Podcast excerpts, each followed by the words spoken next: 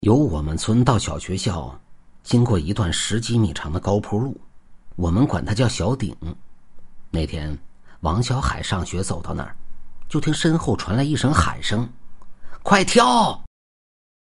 王小海不由自主的向前跳了一下，站好后回头望望，没有人，心里不由一抖：“是谁呀？怎么喊一声就没有了呢？”可自从那天以后。路过那儿，就听到有人喊他快跳。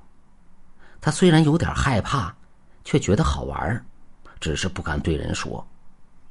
有一天，他路过那儿，又听到快跳的喊声，接着好像有人拉他似的，从车上跳下来，向前跳一下。骑车的人奇怪的问他：“小海，你干嘛下去跳一下？”王小海说：“你没有听到有人叫快跳吗？”那人摇摇头说：“啊，没听到。”王小海发现只是自己能够听到喊声，他害怕了。当晚他回家就告诉父亲说：“爸，我怎么一走到小顶那儿，就有人叫我快跳啊？别人还听不到。”他父亲听了一愣，半晌说：“真有这事儿？”第二天，王小海上学，他父亲跟在后边上了小顶。只见王小海走着走着，忽然向前跳了一下。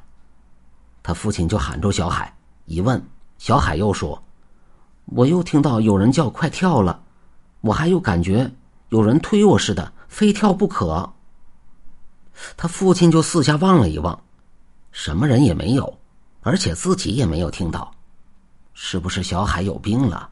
他父亲跟到学校请假，带到县医院里检查。可是查来查去，王小海的身体很健康，难道是中了邪？当天回家以后，他父亲就找人要了一张符，偷偷贴在小海身上。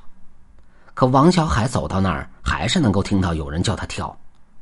他父亲跟了好几次后，见小海没什么危险，就对他说：“不要怕，叫你跳你就跳吧。”时间一长。王小海真的不怕了，到了那儿一听喊，就使劲的跳，而且越跳越远。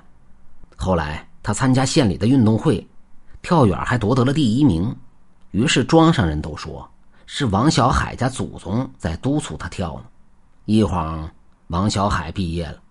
离校那天，他一人回家，路过小顶，突然又听到一声大喊：“快跳！”